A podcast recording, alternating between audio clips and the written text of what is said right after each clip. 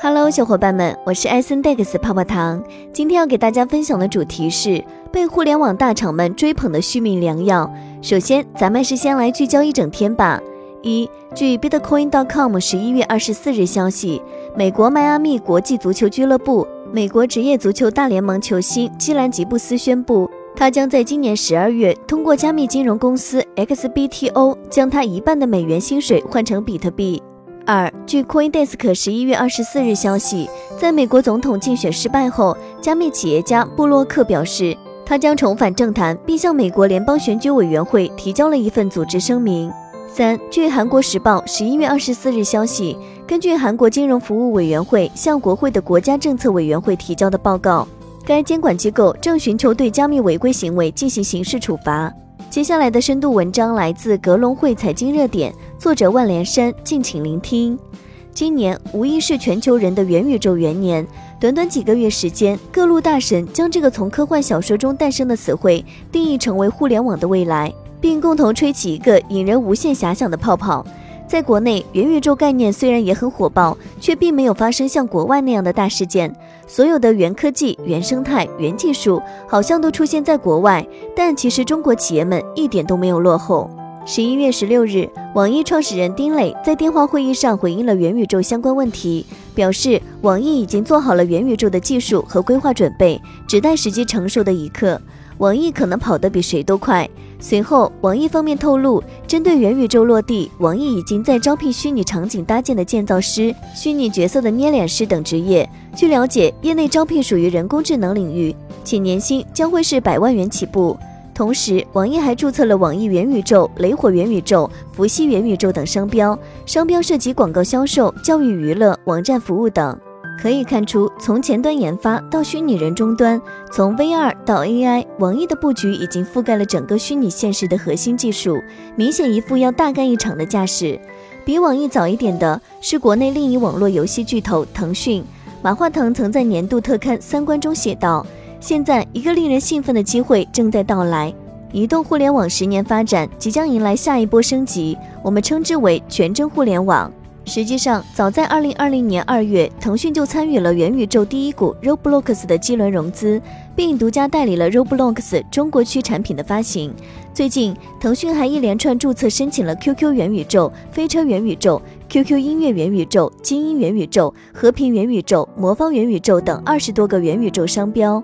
更近一点的，十一月十五日，百度推出了社交 App 熙壤，这款元宇宙概念社交应用。内容主要由无限连接的虚拟空间构成，而每一个虚拟空间都是独立的城市，用户可以发挥自己的想象力来打造专属的品牌世界。事实上，从此前传出要做游戏，再到如今的元宇宙社交，百度的意图一直都很明确，那就是重新拥抱用户。按照现阶段投资界的共识，元宇宙最具标志性的入口应该是网络游戏。因为目前对元宇宙的构想大都以游戏为起点，所以国内游戏产业界大佬和二哥对元宇宙的布局会令市场特别留意。元宇宙一直被称作互联网三点零及下一代的互联网，作为品尝过互联网初期发展红利的科技巨头们，当然不会错过这个新兴领域。而资本市场看重的从来都是真金白银的投资。元宇宙概念目前仍处于初期的探索阶段，尽管各大巨头都争相入局，但目的似乎并不是很明确，压住的方向也是五花八门。虽然我们现在的虚拟现实设备、互联网迭代和芯片等技术都已经有了质的飞跃，但虚拟现实技术发展的良莠不齐，使得展现元宇宙羊毛的硬件设施还极度匮乏，承载堪称宇宙的庞大内容的无力载体芯片研发也欠缺火候。总的来说，想要真正达到实现元宇宙的技术水平，还有很广阔的空间。同时，元宇宙在当下还仅仅是一个概念，即便有公司号称建立起来，那也绝非真正意义上的元宇宙。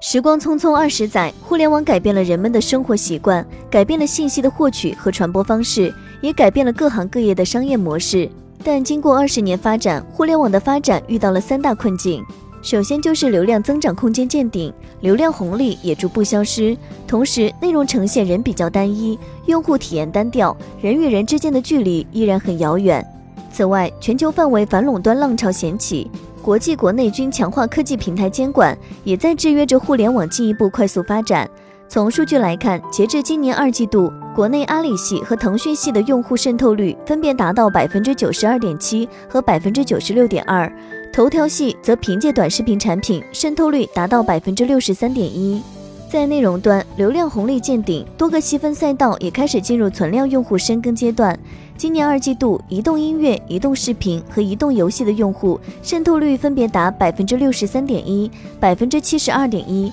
百分之八十七点七。而在移动互联网的流量见顶之际，元宇宙的时代红利悄然出现。根据普华永道预计，元宇宙相关经济将迎来大幅增长，市场规模有望从二零二零年的五百万美元成长到二零三零年的一万五千亿美元，年复合增长率高达百分之二百五十三。回顾过去，数字经济曾创造出大量的就业岗位，阿里巴巴、腾讯、拼多多、京东、抖音、快手、滴滴和美团这八家互联网巨头就创造了中国近四分之一的就业岗位。不难看出，元宇宙就是下一代技术革命的方向。综上所述，元宇宙大概能解决这些问题：一、市场空间大，打开互联网成长新空间；二、无人化、智能化趋势下，元宇宙能创造新的就业机会和收入来源。三，在反垄断大背景下，解决反垄断背后的问题，需要依靠科技创新。近期，互联网行业颇不平静，这种不平静正是互联网行业发展到了瓶颈期的体现。元宇宙的本质是下一代互联网，而目前行业所共识的一点就是，